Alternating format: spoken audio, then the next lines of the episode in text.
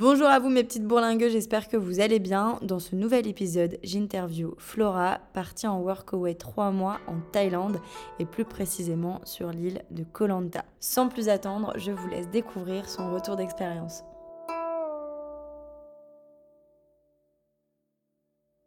Alors euh, moi c'est Flora, j'ai 27 ans et je suis adepte du slow travel, on appelle ça. Donc euh, j'aime bien rester quelque temps euh, au même endroit, m'imprégner de la culture, euh, rencontrer aussi les locaux et puis expérimenter un peu leur, leur rythme et leur façon de vivre.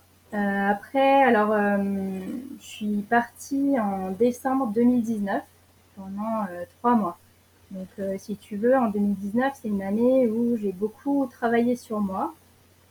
Donc on est à peu près en novembre et j'avais comme idée de partir en Asie, mais sans avoir de, de pays vraiment prédéfinis euh, à l'avance. C'est juste que l'Asie, ça me, ça me parlait bien et j'y étais jamais allée. Et en même temps, c'était euh, la première fois que je partais, euh, tu vois, aussi loin toute seule. Donc j'étais à la fois excitée par cette idée et puis en même temps, j'avais quand même beaucoup d'appréhension. Parce que c'est c'est assez normal. Et j'ai quand même ma petite voix intérieure qui me disait bah, que c'était euh, que c'était ce qu'il me fallait. Donc à partir de là, il me fallait une destination. Donc je suis allée sur Facebook et sur des groupes de voyageurs et j'ai tapé euh, pays safe pour une femme seule parce que c'était euh, quand même un des critères les plus les plus importants. Et en fait la Thaïlande est revenue pas mal de fois donc je me suis dit, euh, bah, pourquoi pas, pourquoi pas la Thaïlande. Donc j'ai commencé à chercher euh, des workaway là-bas.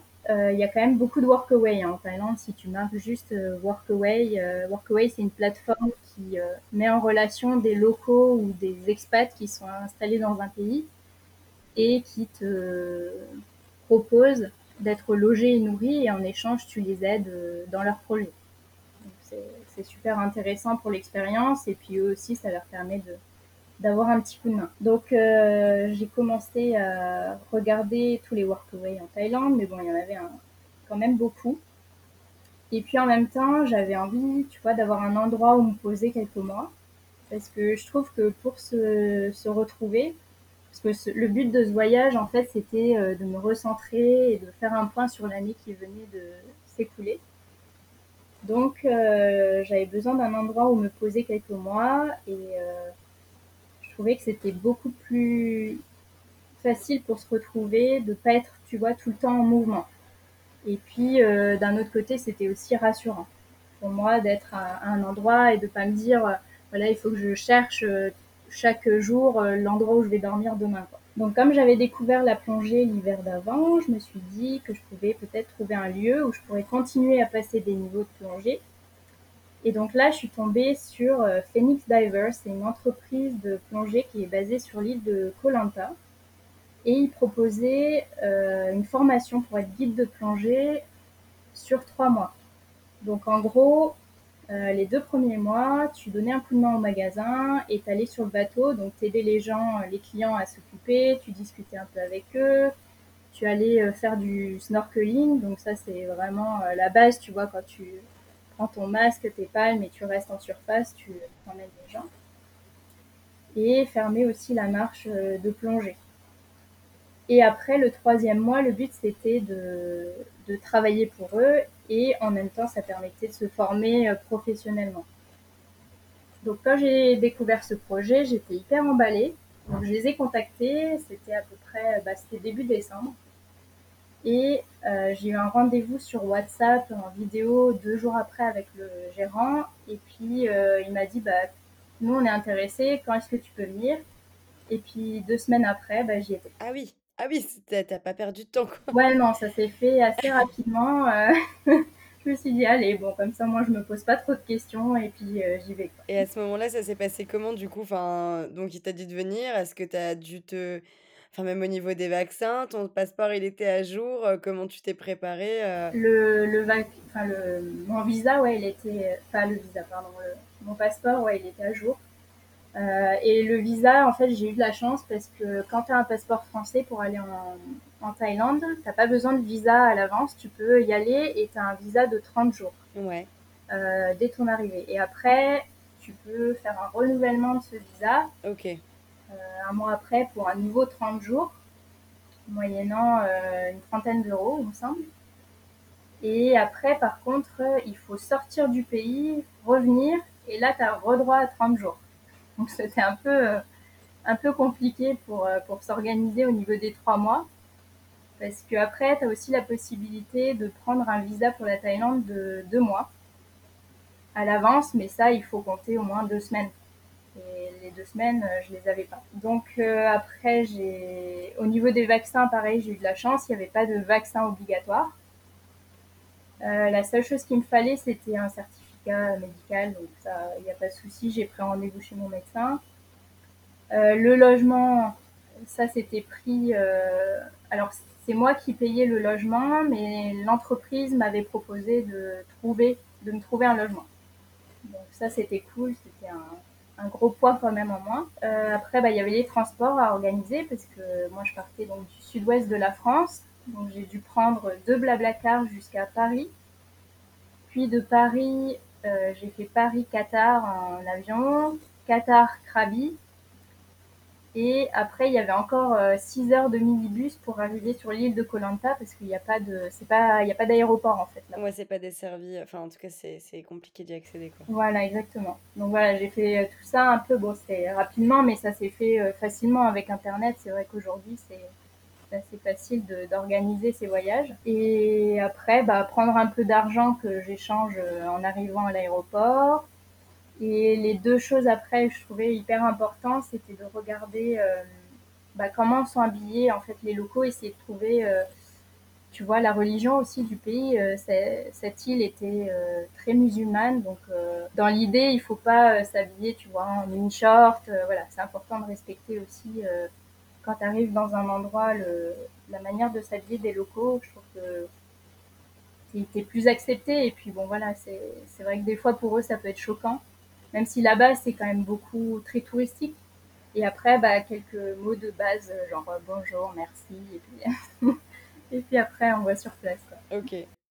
Donc, du coup, t'es arrivé donc en décembre. Voilà. Et là, à chaque fois, donc, euh, donc tu disais tout à l'heure qu'il fallait sortir, par exemple, du territoire. Enfin, sur les trois mois, comment ça s'est passé euh, pour gérer justement euh, tous ces problèmes de visa? T'as réussi à... Ouais, alors après un, un mois, quand ça faisait à peu près un mois que j'y étais, il y a une, amie euh, thaïlandaise que j'avais rencontrée au centre de plongée qui, euh, qui m'a proposé d'aller en scooter. Alors ça, c'était une sacrée aventure aussi de partir en scooter jusqu'à l'ambassade. C'était pas l'ambassade, c'était euh, le centre d'émigration de Thaïlande, mais qui était près, de l'aéroport en fait. Donc tu vois, c'était 6 heures de route en, en scooter, ouais. Euh, sachant qu'il y avait un bateau à prendre entre les deux, euh, c'était euh, ouais, c'était assez euh, assez chaud comme journée, mais euh, elle m'a elle m'a emmené là-bas. J'ai j'ai prolongé mon visa euh, pour euh, 30 jours et après, à nouveau un mois après, euh, là par contre, je suis partie en Malaisie quelques jours. Donc là aussi, j'ai eu beaucoup de chance parce que pendant une plongée, j'avais rencontré un un Anglais qui euh, se trouvait en Malaisie. Il habitait là-bas. Et il m'avait proposé de venir quelques jours chez lui. Donc c'était en plein centre de la, de, de la capitale. Et euh, pile, enfin c'était hyper facile euh, d'arriver là-bas. Donc c'était, euh, ça s'est fait assez, assez bien, même si ça demandait un petit peu d'organisation, mais Mm. euh, c'était pas, c'était pas Et grand-chose. de là, du coup, après, t'es retourné en Thaïlande. Voilà, tout à fait. Je suis retournée en Thaïlande pour faire mon, mes 30 jours de plus. Ok. Et comment ça s'est passé, du coup, euh, sur place euh, Comment... euh, Enfin, ton intégration, ton adaptation au pays, est-ce qu'au niveau du choc culturel, ça t'a fait quelque chose ou pas du tout? Bah, pas plus que ça. C'est vrai que les, les Thaïlandais sont quand même très accueillants, je trouve. Alors, c'est des gros bosseurs. Et c'est vrai que c'est parfois dur de se comprendre parce que ils, bon, c'est c'est assez touristique, donc ils, ils ont appris l'anglais, mais tu vois, c'est un peu un anglais approximatif. euh, dès que ça, enfin, tu peux pas avoir des grandes conversations. On va dire que ça reste euh, sur le domaine euh, du tourisme, quoi.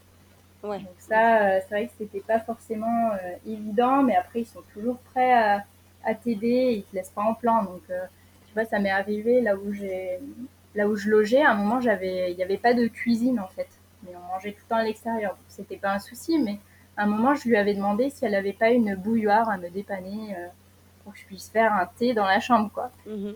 Et je sais pas combien de temps ça a pris pour qu'on arrive à se comprendre, mais euh, moi, je cherchais les mots en thaïlandais, mais bon, euh, tu parles, je devais les prononcer d'une manière qu'elle comprenait pas du tout ce que je voulais dire.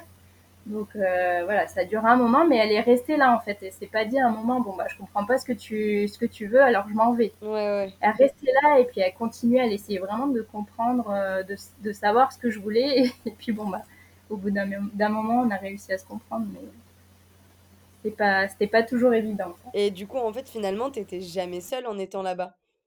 Enfin, déjà en arrivant, euh, t'avais déjà, euh, enfin même dans ton logement, tu cohabitais avec euh, d'autres personnes? Alors le logement lui-même, euh, si tu veux, c'était un, genre de bâtiment où une famille thaïlandaise avait fait des petites chambres, en fait, si tu veux, euh, à louer. Donc euh, là, j'avais vraiment ma chambre, mon espace à moi. Et après, c'est vrai que tout de suite, j'ai été bah, avec les personnes qui travaillaient au centre de plongée. Et il y avait autant de Thaïlandais que de personnes d'étrangers en fait. Il y avait une Canadienne, une Chilienne, euh, des Italiens, donc euh, même une Française.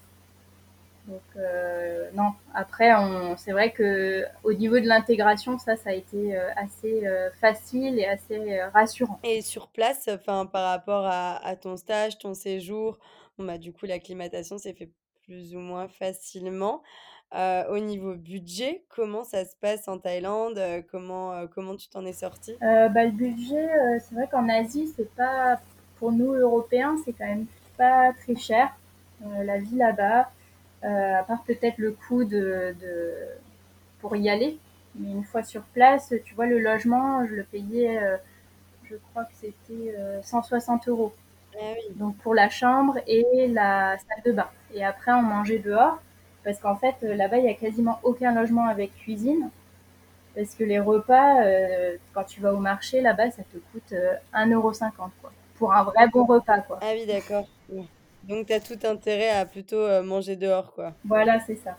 Après, euh, voilà, ça c'est le marché nocturne. euh, Enfin, il y a le marché en fait toute la journée, mais c'est c'est vrai qu'à ce niveau-là, c'est quand même euh, très accessible. Après, tu peux aussi aller au restaurant, mais un bon resto, tu vois, tu vas pas dépenser euh, plus de 10-15 euros, quoi. Maxi.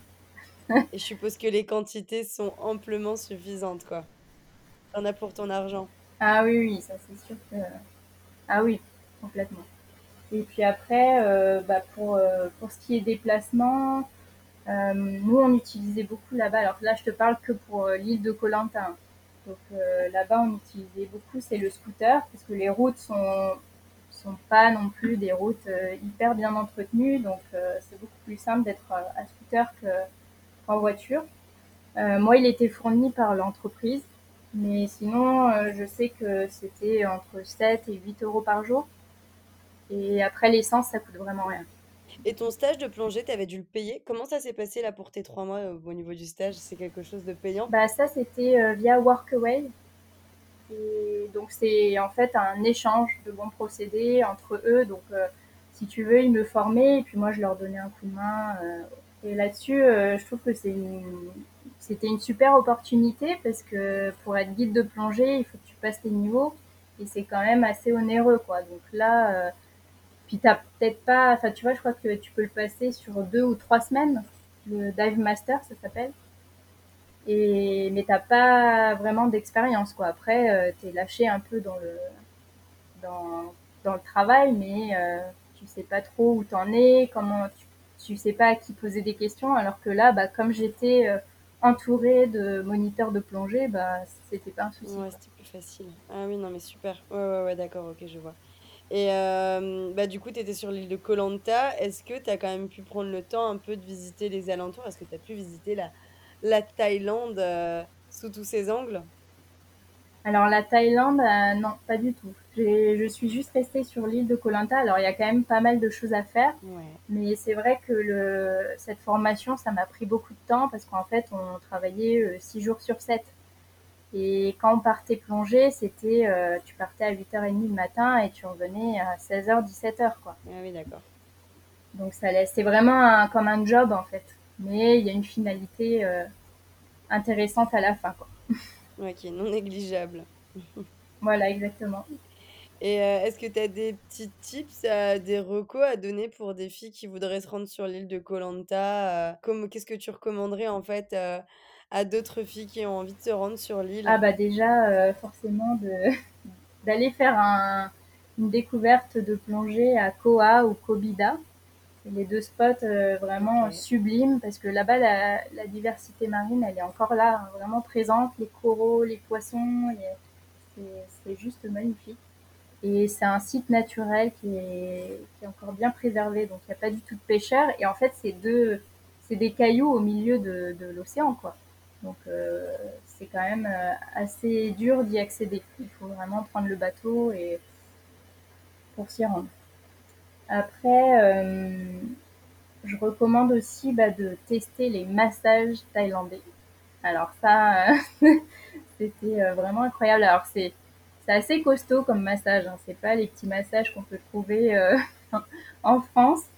Mm, des fois, euh, tu te retrouves dans des positions que tu savais même pas que ton corps était capable de faire ça. Mais, euh, mais ça fait vraiment euh, du bien et ça coûte pas cher du tout. Je crois que c'est 9 euros le massage. Donc, en... L'heure Ouais, ouais, l'heure. Donc en France, c'est quoi? C'est plus 60, 70 euros. Là, oui, facile. Là, ouais, on faut se faire plaisir.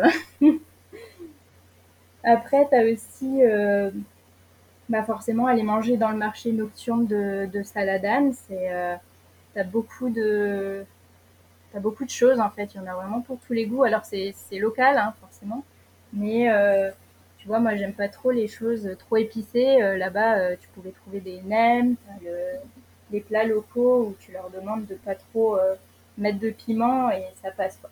Ouais, ok. Ah ça c'est chouette.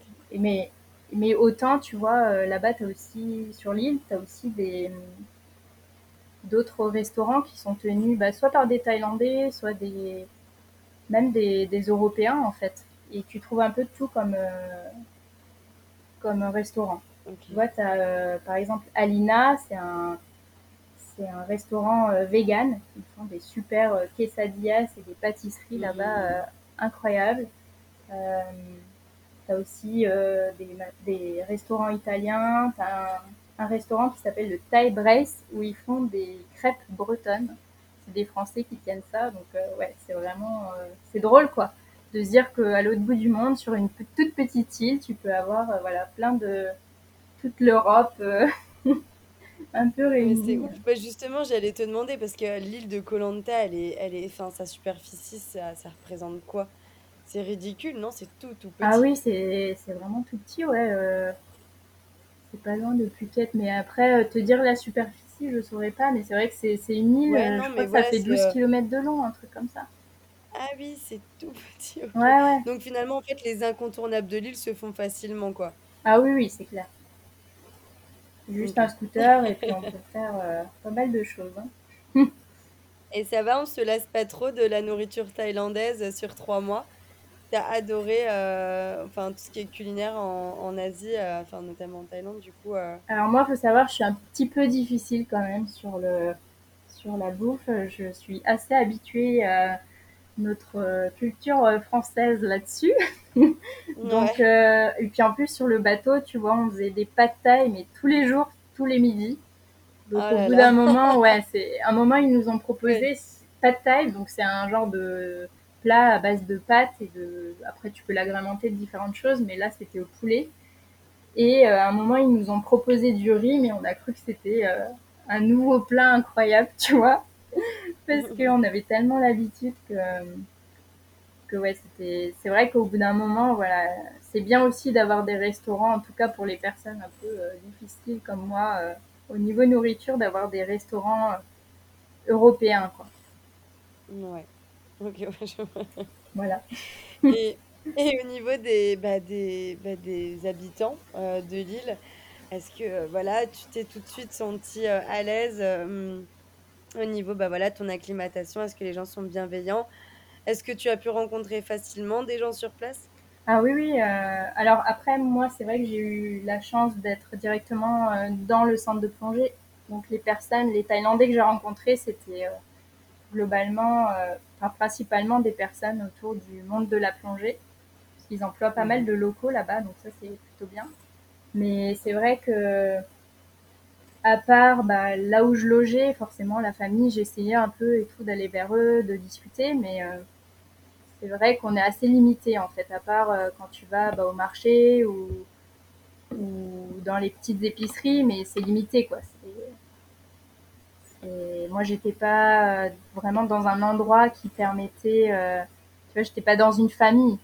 Mais après, je me, après, je me suis toujours sentie en confiance. hein. C'est un endroit, euh, j'ai, jamais eu peur en tant que femme seule. Ça, c'est quand même un, un point à souligner. Euh, tu vois, même le soir, euh, je sortais, alors dans les endroits euh, quand même qui étaient fréquentés, hein, forcément, mais ça m'est arrivé de sortir euh, toute seule et, et jamais je me suis sentie en insécurité. Ouais, même tard le soir, tu rentrais à pied chez toi, t'as pas eu de problème d'incivilité, euh, de personnes mal intentionnées? Mm. Non, pas du tout. Ouais, donc l'aspect sécuritaire de la femme là-bas, il est à prendre en considération, quoi. C'est euh, c'est assez simple d'être, euh, même bah, du coup, d'être une femme euh, européenne euh, sur l'île de Koh Lanta, quoi. Ah oui, oui, complètement. C'est hyper simple. Et ouais, donc du coup, t'as pas eu de coup de cœur particulier? Ah bah si, hein, mon chéri que j'ai rencontré euh, sur l'île, alors même au centre de plongée. Euh, pour la petite histoire, donc euh, la première fois que, que je l'ai vu, je rentrais d'une journée de plongée. Et en rentrant dans le magasin, bah, il était là, devant le comptoir. Et il se trouve en fait qu'il est le cofondateur du centre de plongée. Et donc je savais qu'il devait venir, mais euh, je le connaissais pas et je savais pas non plus euh, à quoi il ressemblait. Donc euh, je suis rentrée dans le magasin et je me rappelle de son regard très insistant. Je me suis demandé au début si j'avais pas, tu vois, une mésus sur la tête ou un truc qui clochait. Parce que vraiment... et puis bon bah voilà, la journée se termine. Et puis deux jours après, il vient avec nous sur, sur le bateau. Donc euh, là, j'apprends que c'est le, cofondateur du centre. On discute, le courant passe bien. Et euh, du coup, on décide d'aller avec un, autre ami euh, se balader en forêt sur l'île. Donc voilà, ça, on fait un peu connaissance. Et le lendemain, on se retrouve à faire l'inventaire au magasin. Et crois-moi, ça c'est quelque chose de long et fastidieux. Mais, mais à ce moment-là, je me suis vraiment aussi rendu compte que c'était euh, quelqu'un euh, d'hyper optimiste et agréable, parce qu'il a fait en sorte que qu'on passe une, une bonne journée malgré euh, le contexte qui n'était pas très drôle. Donc tu vois, il y avait, on était trois avec une autre fille qui travaillait avec nous. Et puis bon, c'est des trucs bêtes, mais par exemple, il nous a mis une petite musique, tu vois, un peu d'ambiance pour nous motiver. Il avait toujours un petit mot d'encouragement, un truc pour nous faire rire. Et du coup, euh, voilà, ça a mis euh, de la bonne ambiance et ça a fait que la journée euh, soit un peu plus, agréable. Donc on appréciait beaucoup de passer du temps ensemble. Et puis euh, un, moment, je lui ai proposé d'aller boire un verre au coucher de soleil. Et chose que je faisais assez, souvent. Et c'est là bah, qu'il m'a embrassée, que notre histoire a vraiment commencé. Et euh, après, à partir de là, donc on, il passait encore trois semaines euh, sur l'île. Donc on a, on a passé bah, trois semaines vraiment de dingue. Tu sais, c'est un peu le début, donc on se découvre. Puis on était quand même dans un, dans, sur une île incroyable. On a fait plein de balades, on a fait un bain euh, bioluminescent que je recommande d'ailleurs à tous ceux qui vont euh, sur l'île entre décembre et février. Il y a de la bioluminescence dans, le, dans la mer euh, qu'on voit pas à partir de la plage, donc il faut vraiment aller nager, mais, euh, mais c'est vraiment quelque chose à faire. Et euh, donc trois semaines après, donc lui il est kiné si tu veux, donc il travaillait à ce moment-là encore en Italie, donc il devait à un moment forcément repartir. Et moi il me restait encore euh, un mois à faire, donc ça a été un peu, un peu dur quand même quand il est parti, On s'était bien, c'était bien attaché en peu de temps. Et même si c'était difficile de se projeter, on voulait quand même se revoir. Donc il est parti début février. Et on a passé, je pense, tout le mois de février à se faire des appels vidéo tous les jours, sachant qu'il y avait aussi un décalage horaire de 6 heures qu'il fallait, qu'il fallait prendre en compte. Et après, début mars, euh, j'ai courté mon voyage parce qu'à la base, j'avais prévu d'aller au Cambodge et au Laos à la suite de, la formation. Et puis, euh, bon, j'avais quand même très envie de le revoir. Et puis, bon, voilà, il y a eu le début de l'épidémie qui a pointé le, bout de son nez. Donc, je suis rentrée en fait juste avant le, confinement. Donc, on s'est retrouvés euh, tous les deux en France à ce moment-là, chez mes parents. Et donc, on a passé H20, on passait H24 ensemble. Euh, dans ma famille. Donc lui, il parlait pas français à ce moment-là. Et euh, mes parents, euh, ils parlaient un petit peu anglais. Mais du coup, tu vois, c'était présentation directe de, la famille. Heureusement, tout s'est bien passé. Et tu vois, on a fait les grandes étapes, toutes les grandes étapes pour voir si un couple peut tenir. Tu vois, la distance, être tout le temps ensemble, vivre ensemble après, euh, parce que du coup, en avril, lui, il est reparti en Italie encore une fois. Et euh, là, on commençait à discuter euh, pour l'éventualité de s'installer ensemble. Donc, en mai, je l'ai rejoint en, Italie, donc c'était un peu mission commando à ce moment-là parce qu'il y avait, c'était tout était fermé en fait. Et j'ai pris ma petite voiture, j'ai traversé toute la France et puis presque toute l'Italie parce qu'il habite à, côté de Venise. Et euh, j'ai eu de la chance, je me suis pas fait euh, contrôler sur le chemin. Donc euh, j'ai pu arriver en, mai là-bas. J'ai passé un mois chez lui et après un mois, rebelote. En juin, je suis retournée en France parce que j'avais trouvé un, un, travail. Donc à chaque fois, on faisait en fait un mois, un mois ensemble, un mois de séparation, un mois ensemble, un mois de séparation. Et euh, arrive le mois de juillet, donc là, il quitte son travail en Italie, il me rejoint, et, après, là, il est plus jamais reparti. Et donc là, maintenant, vous êtes où? Euh, Là, on est euh, au bassin d'Arcachon actuellement. Là, on finit une saison dans un camping, et puis lui, bah, il, a réussi à faire tous ses papiers pour être reconnu en France comme kiné. Donc, il va pouvoir reprendre ses, son travail c'est assez, incroyable comme histoire. Non, mais c'est sûr, bah, c'est ça aussi qui, euh, qui est aussi incroyable en voyage, hein, c'est les rencontres qu'on peut faire. Euh, on relate souvent le rapport à l'humain, mais bon, bah, parfois on a de très très belles surprises, que ce soit amical ou, plus. Colanta aura changé ta vie à tout jamais, quoi. Et, et du coup, je, je rebondis juste sur un truc par rapport à l'île, parce que tout à l'heure tu disais comme quoi vous avez quand même pas mal pas mal baroudé sur l'île, vous avez fait des randos, donc il y a quand même pas mal de choses au-delà de la plongée, à faire sur, sur l'île, quoi. Oui, oui, bah, il y a beaucoup de plages, surtout, mais bon, chaque plage est, est un peu différente. Et tout au sud de l'île, il y a aussi le, le parc national de Colanta qui est vraiment sympa à faire. Il y a des petits singes qui s'y baladent, donc faut juste faire gaffe de ne pas emmener des choses trop de valeur parce que certains ont perdu des GoPro ou des téléphones. Ah oui, d'accord. Mais mais il y a, y a, des grottes aussi, il y, a des, y a une cascade, euh, il y en a vraiment pour tous les goûts. Quoi. Ah, c'est chouette, c'est chouette. Et après, tu as aussi, euh, donc Colanta, c'est, c'est une île, mais c'est séparé en deux. Et tu as le nord de, de l'île qui est vraiment, euh, pour le coup, très sauvage et authentique. Euh, là-bas, tu que des petits villages et pas du tout de tourisme comparé à l'île du sud. Donc, c'est pas une île où où les gens vont spécialement, mais euh, c'est à faire quoi. Euh, prendre le scooter, euh, aller faire le tour sur une journée, c'est vraiment, vraiment sympa. Ok, bah écoute, Flora, on arrive à la fin de cette interview. Est-ce que tu as quelque chose à rajouter sur, sur l'île de Koh Lanta et la Thaïlande Eh ben, ce que je dirais, c'est que quand, quand on part seul, c'est normal d'avoir peur parce que bah, c'est en fait le, contraire serait bizarre, je trouve. Et euh, donc euh, je voulais dire aux filles qui, ont, qui sont seules et qui ont envie de partir, de vous faire confiance et d'écouter cette petite voix intérieure qui vous dit allez, faut y aller et elle sait ce qui est bon pour vous. Donc faites-vous confiance et puis n'hésitez pas à aller voir des couchers de soleil et peut-être trouver l'amour. Mes petites bourlingueuses, j'espère que cet épisode vous aura plu. Je vous laisse découvrir le portrait de Flora sur la page Instagram Les Bourlingueuses Podcast.